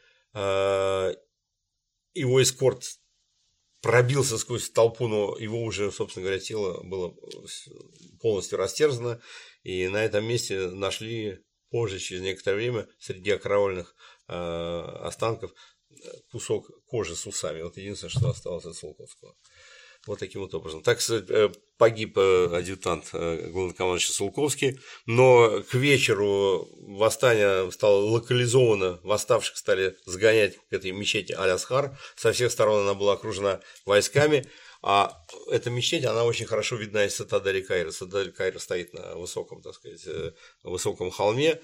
Пушки навели на эту мечеть Алясхар и предложили восставшим так сказать, прекратить безобразие. На что они, естественно, ответили многочисленными проклятиями. И тогда в 4 часа дня э, генерал артиллерии Демартен начал бомбардировку. Но это было неожиданно, прямо скажем, для всех собравшихся в мечети Алясхар, потому что когда посыпались туда гранаты, э, разрывающиеся ядра, э, когда все это стало ломаться, крушиться, там возникла паника.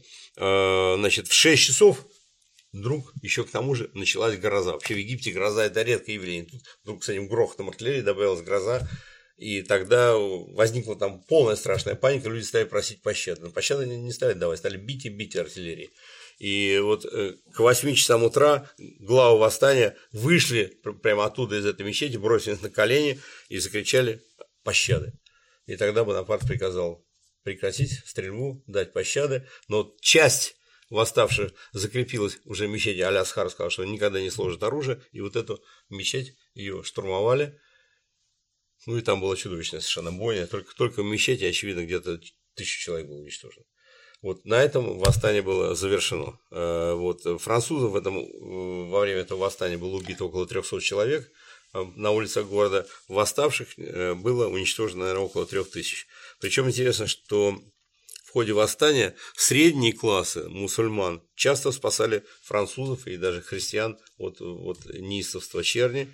И э, буквально на следующий день после подавления восстания в городе опять воцарилось спокойствие. Ну, э, люди там другой психологии, поэтому вот через, когда получим жесткий ответ, через день, через два город опять пришел, так сказать, спокойствие. Восстание было подавлено, но это, конечно, стало понятно, что теперь армии нужно быть на чеку, и что ощущение того, что все прекрасно в Каире, это только очень поверхностное ощущение. Было построено вокруг Каира, были построены форты, стали строить для того, чтобы в случае подобного восстания войска могут укрыться в этих фортах и оттуда дальше уже перейти в наступление на город. Эти форты получили название Сулковский в честь адъютанта, Дюпюи в честь погибшего тоже э, генерала Дюпюи, Э, Мирер, в честь погибшего генерала Мирера, ну и так далее. Вот в честь э, погибших этих офицеров и генералов были названы форты, которые отныне должны были контролировать Каир. Укреплены были Александрия, Розетта, Дамьетта, Бельбейс, они стали как бы крепостями, которые контролируют территорию. Вот таким вот образом.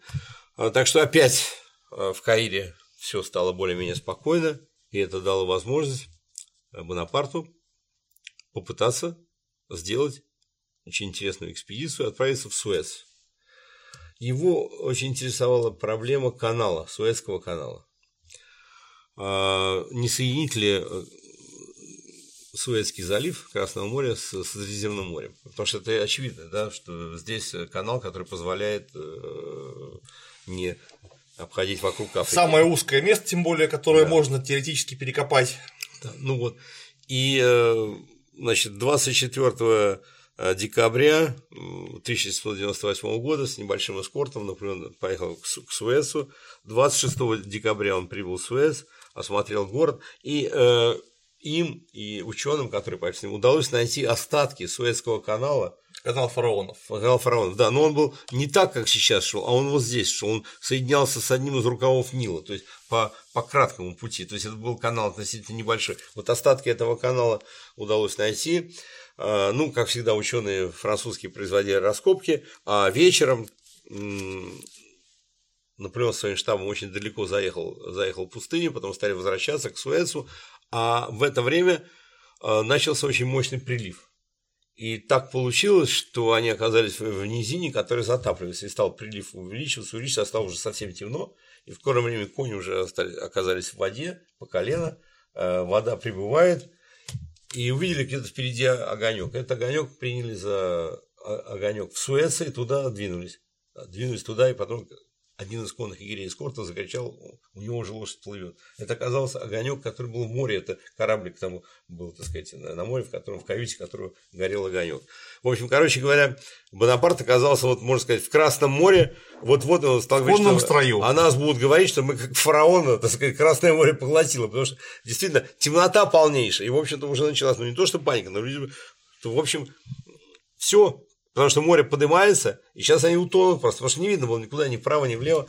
Но вот э, два конные егеря из корта, э, бригадир Карбонель и вахмистр э, Луи, как-то вот сообразили, нашли, так сказать, путь выхода, и вот в последний момент, можно сказать, они сумели достичь суши, потому что иначе бы утонул Бонапарт со своим эскортом, и в частности и генерал Кафарель Дюфальга своей деревянной ногой, он тоже их сопровождал, и тоже бы погиб, как все. Ну, возможно, на ноге-то на деревянный выпал бы. А, да, разве что на деревянной ноге. Вот.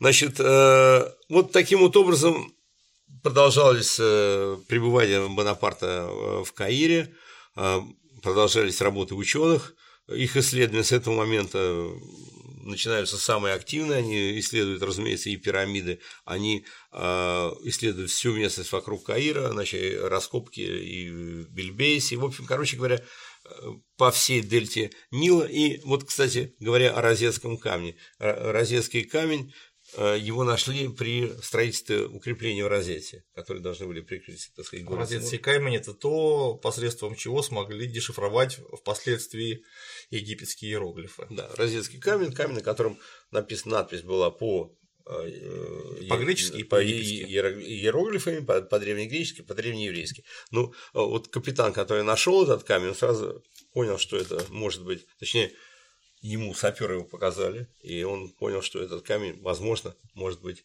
разгадкой их тайны иероглифов, так оно и получилось. То вот розетский камень тоже был найден во время работ.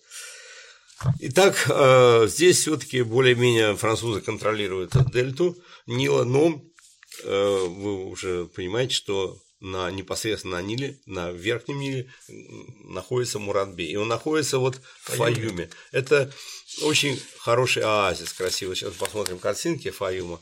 Это действительно оазис удивительный, потому что здесь есть озеро. Некоторые говорят, что это озеро якобы созданное было, рукотворное озеро, э, созданное фараоном. На самом деле это все-таки в низине озера. Здесь очень много, много каналов, много э, от Нила ответвлений, которые создают Фаюм, наполняют, делают его э, местом, где самая плодородная вообще почта. Потому что здесь и солнце, и с другой стороны очень много воды, то есть это такой-то оазис. Вот здесь находился Муратбей, сделал своим опорным пунктом. И 25 августа 1698 года ДЗ, вот друг Наполеона ДЗ, был послан для того, чтобы двинуться на Муратбея. Ему дали 2700 пехотинцев, 32 артиллериста, 22 сапера, 2 пушки.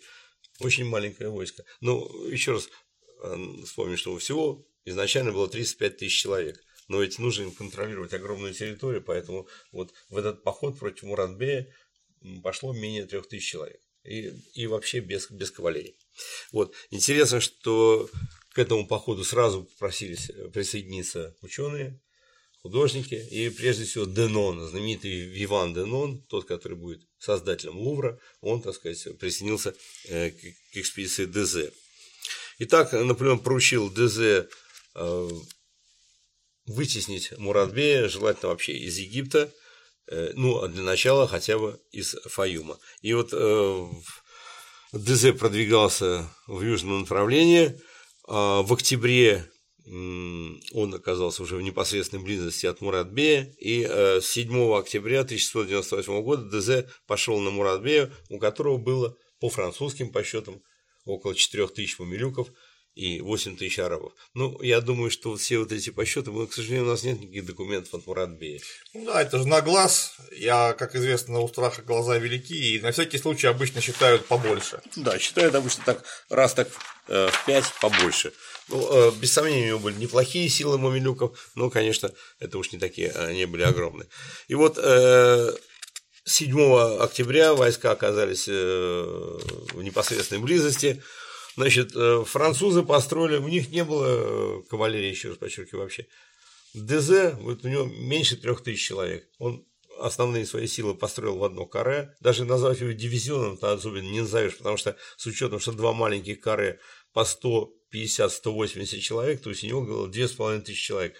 Это примерно каре соответствует вот полковому каре, скажем, в, ну, в эпоху Усиленный империи. полк. А, полк нормальный, полк, скажем, 800, в начале 812 года полки были по 2,5, по 3 тысячи человек. В начале кампании 809 года тоже где-то 2,5 тысячи человек. То есть полковое, скажем так, каре. Ну, вот ну, будем сейчас говорить дивизия. Итак, э, дивизионная каре ДЗ, и рядом с ним два маленьких каре. Одно капитана Валетта, а другое капитанов Сакро и Жифро. И на двинулись на Мамилюков. Муратбей, как всегда, э, решительно бросился на французов. И вот очень произошло, я бы сказал, такое неожиданное событие. Дело в том, что капитан Валет, очень, человек очень большой храбрости, он э, вместо того, чтобы выстрелить ну, с близкой, но все-таки не очень дистанции, он приказал стрелять с 10 шагов. То есть выстрелил, ну просто вообще практически в упор. То есть выстрел... 5-6 метров получается. Ну вообще. да, там 5-6 метров. То есть выстрелил в упор практически. И, конечно, те мамилюки, в которых они выстрелили, они тут же были сметены, но Остальные они уже настолько разогнали, конечно, они уже не остановились. И на полной скорости все эти мамилюки влетели в это маленькое каре капитана Валетта. И оно было прорвано, порублено. А, правда, не, не все они погибли. Здесь, очевидно, погибло где-то человек э, человек 20 и человек 30-40 э, было ранено, вот, потому что большое каре тут же пришло на помощь и своим огнем э, спасло остатки этого каре капитана Валета, но тем не менее вот это был тот эпизод, единственный эпизод в египетской компании, когда мамилюки прорвали кары. Ну, я еще раз подчеркиваю, они прорвали маленькие кары. Вот этот кары капитана Сокро и Жуфра его тоже атаковали, но его не прорвали. Э, они встретили с правильной дистанции. Вот. А, значит, э, ДЗ, кстати, тоже крикнул гренадерам «Огонь, гренадер! Фёрик, Ванади!» И гренадеры вместо того, что выстрелили, сказали «С 20 шагов, генерал». То есть они подождали на 20 шагов. Вот они высадились с 20 шагов. Вот. И так эти атаки были остановлены, но у Мамилюка вот что оказалось э, сказать, неожиданно. У Мамилюка была артиллерия, и довольно хорошая артиллерия, 8 пушек. И вы знаете, вот для двух с половиной тысяч человек 8 пушек это убедительно. То есть французы стали нести большие потери от огня орудия, а вернулись на исходную позицию, ожидая, пока эти пушки не разобьют каре. И тогда ДЗ приказал, что надо атаковать. И вот каре пошло на, на артиллерию мамилюков, которая била ядрами и картечью.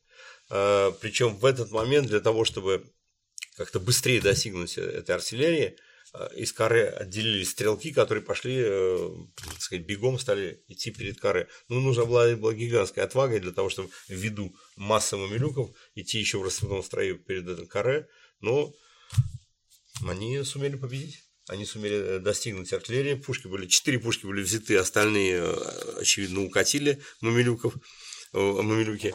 И, в общем, как Денон, художник и, так сказать, создатель Лувра, который присутствовал при этом, он написал так, что невозможно представить битвы более яростной, победы более блистательной, результата более неожиданного. Французы потеряли 30 убитых и 80 раненых в этом бою, 110 человек – ну, кстати, сравните морской бой и сухопутный бой, да? Ну, да. Здесь сухопутный бой, где участвует со стороны 3000 человек, французы принесли 110-120 человек. А там на корабле, на линейном, котором 600 человек, 400 убиты райно за 3 часа. Ну, разница между, конечно, Куда ты денешься с подводной лодки? Ну, да, Я подвод... это хочу сказать. С подводной лодки деться некуда. Итак, э, ДЗ одержал победу это бой, сражение при Седимане 7 октября 1798 года и дальше продолжил двигаться уже, занял Фаюм э, и вытеснил тем самым э, значит, Муратбея в сторону э, Верхнего Египта, в сторону Мени, Асюта и так далее. Вот. Э, ДЗ дал своим войскам отдых, отдых в этом замечательном Фаюмском оазисе, где опять-таки, кроме всех его красот с точки зрения того, что там можно поесть, хорошо подкрепиться, там замечательные пирамиды есть в Фаюме, там прекраснейшие памятники, и тоже Денон, и там художники, и Э, специалисты по древностям с огромным э, наслаждением занимались рисованием этих, этих памятников. То, что можно наблюдать значит, на гравюрах в книге описания Египта. Вот, ну, э, долго все-таки армия Фаюми не отдыхала, нужно было выступить вперед. Э, выступили в поход 6 ноября, а здесь был оставлен небольшой э, гарнизон, 150 человек и 350 больных – Едва французы вышли, как несколько сотен умилюков и филахов напали на этот гарнизон, на этих раненых, а, но они оказали отчаянное сопротивление. Командир батальона Эплер, который там командовал, он сумел организовать раненых и больных. Вот какая болезнь поразила французскую армию. Это офтальмия. Дело в том, что э, яркий песок, солнце. яркий песок и пыль, очень много пыли потому что все эти нечистоты там вокруг деревень, там их там просто набрасывают, и все это превращается в тонкую очень пыль, яркое солнце, вот эта э, тонкая пыль, вот все это вместе сделало то, что многие сотни людей были поражены офтальмией, некоторые вообще ослепли, некоторое время. Кстати, сам ДЗ какое-то время был поражен этой, этой болезнью. У них не было солнцезащитных очков. Да, Это мы вот... сейчас приезжаем на курорт, напялили на себя очки Рейбан какие-нибудь и прекрасно себя чувствуем. Тут такой возможности да, вот, не было. Э, они не знали об этом, и поэтому были очень многие поражены офтальмией. А, вот. Но, тем не менее, несмотря на это, люди буквально полуслепые, но отбились. Э, ДЗ пришлось вернуться, снова тут навести порядок, подготовиться к дальнейшему маршу. И одновременно он послал Бонапарту в Каир, он сам съездил в Каир, чтобы объяснить, что вообще-то без кавалерии дальше двигаться невозможно, потому что ну, вот пехота это как-то очень сложно против умилюков. И Бонапарт выдал кавалерию.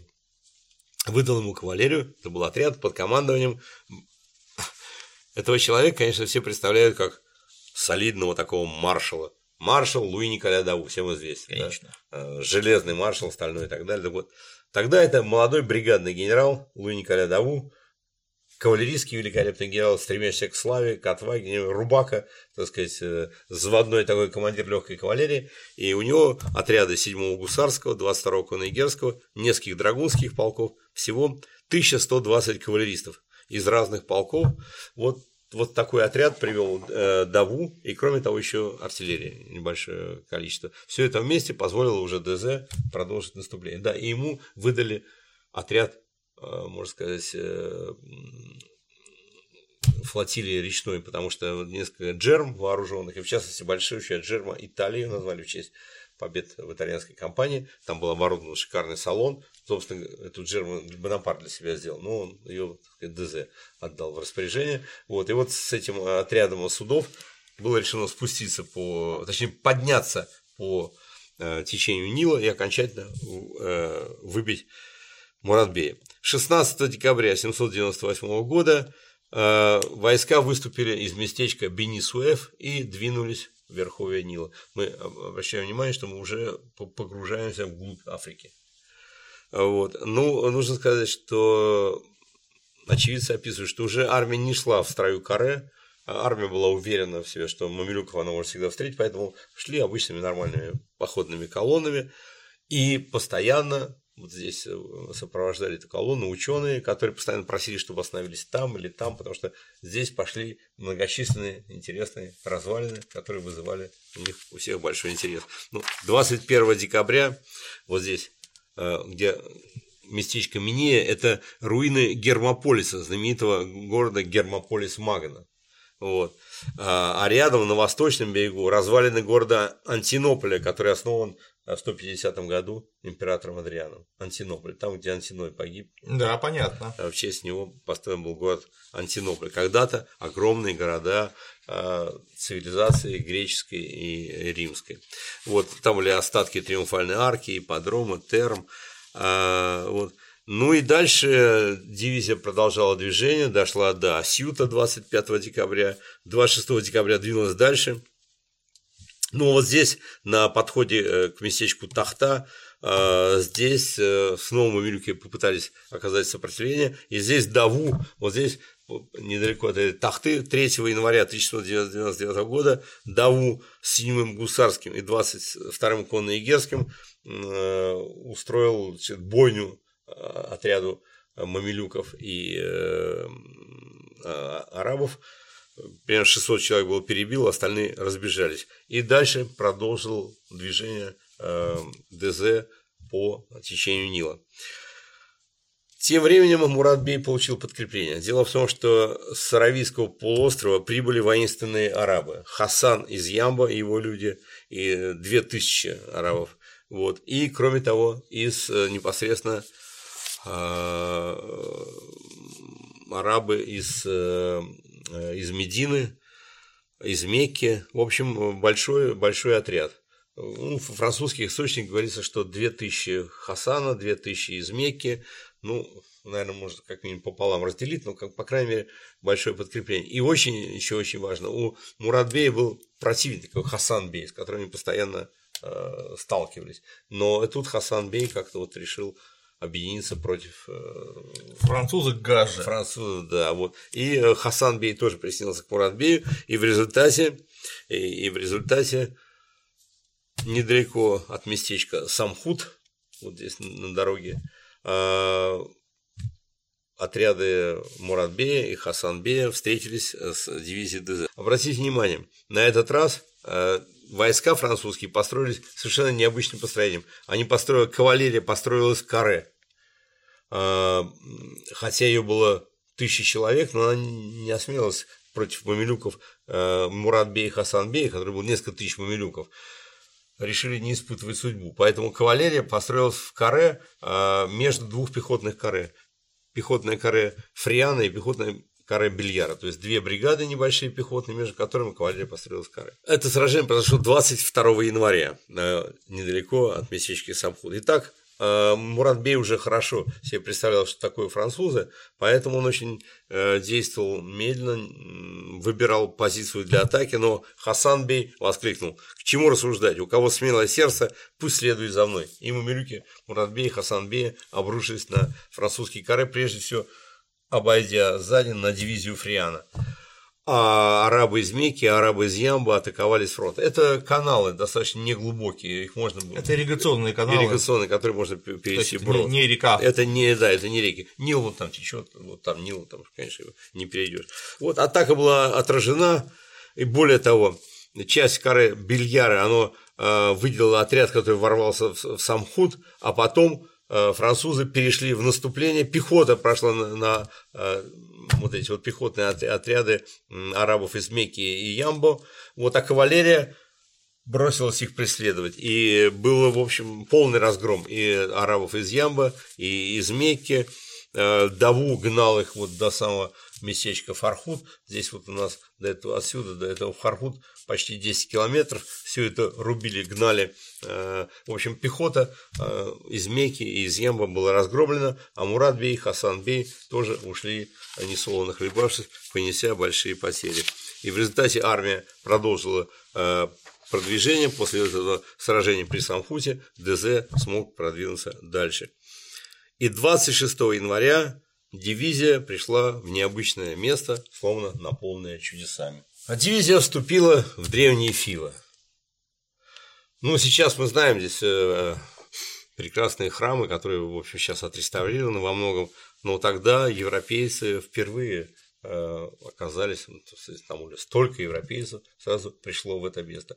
И вот что пишет Денон, он говорит, что когда армия вступила в эти, в эти удивительные места, то солдаты просто остановились и по общему какому-то ну, единому просто спонтанному желанию построились и взяли на караул, отдав честь этим храмам. А в других полубригадах просто аплодировали.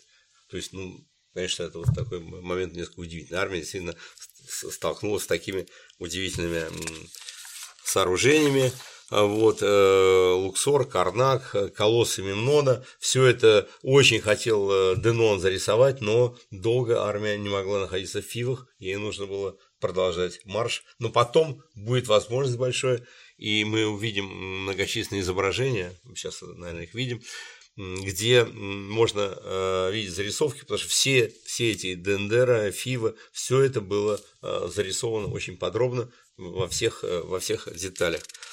Вот. Ну и дальше армия продолжила движение, и, наконец, 2 февраля ДЗ встал биваком напротив Асуана на левом берегу Нила, тем самым практически он закончил свой марш до самых верхов Нила. Дальше начинаются пороги Нила, а дальше уже область э, малонаселенная, так называемая, так называлась область Барабра. Туда ушел Муратбей, ну там совсем вообще, э, собственно говоря, сложно находиться было, и поэтому естественно, оттуда он будет стремиться выбраться каким-то образом. Но фактически ДЗ закончил э, движение по Нилу, тем самым весь Верхний Египет был занят французами. На храме на острове Филы э, по указанию ДЗ выбили такой, знаете, сейчас э, мы написали, дивизия ДЗ была здесь, ну, но здесь такую огромную выбили, выбили надпись.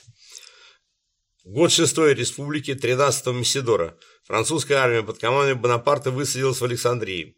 Армия э, через 15 дней обратила Мамилюка в бегство под пирамидами. ДЗ, командующий первой дивизией, преследовал их до катарактов, то есть до порогов Нила, куда он прибыл 13-го Вантоза 7 года генералы бригады Даву, Фриан и Бильяр, Донзело, начальник штаба, Ля Турнари, командир артиллерии, Эплер, командир 21-й легкой полубригады, 13-го Антоза 7-го года республики, 3 марта 1799 э, года.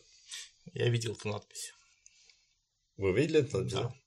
Я это тоже видел. Я думаю, сейчас мы увидим маленький видеосюжет, где я эту надпись как раз показываю. Итак, мы находимся с вами на острове Филе. На этот остров французские войска пришли 2 э, февраля 1799 года. Это были авангардные части дивизии ДЗ, 21-я легкая полубригада. Эти войска выбили с острова Филе остатки неприятельских отрядов и э, закрепились на нем. По приказу, по всей видимости, генерала Бельяра, на пилоне большого храма была выбита надпись «Год 6 Французской Республики, 13 Месидора, французская армия под командой Бонапарта вошла в Александрию» и так далее. Мы сейчас э, постараемся найти эту надпись.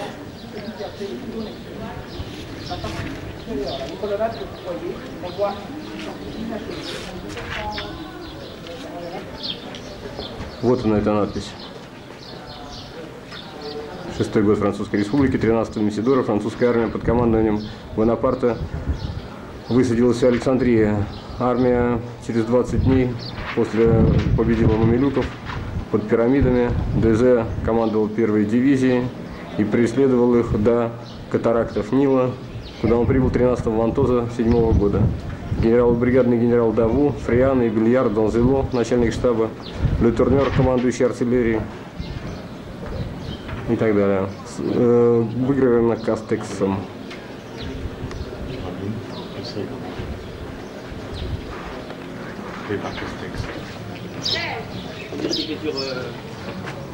Здесь же, в этом храме, находятся надписи, оставленные римскими легионерами. Таким образом, э, к началу 1799 года, несмотря на все трудности, э, армия Бонапарта взяла под контроль весь Египет, и началась уже жизнь Египта э, под руководством главы, можно сказать, правительства Египта Наполеона Бонапарта. Справедливого султана. Султана, султана Кибира, султана справедливого. А э, ДЗ тоже окрестили справедливым султаном. Не жалко. Да. А Фриана окрестили султан огня. Поэтично. Поэтично. Это да. вам не Италия. Тут люди гораздо более другого темперамента.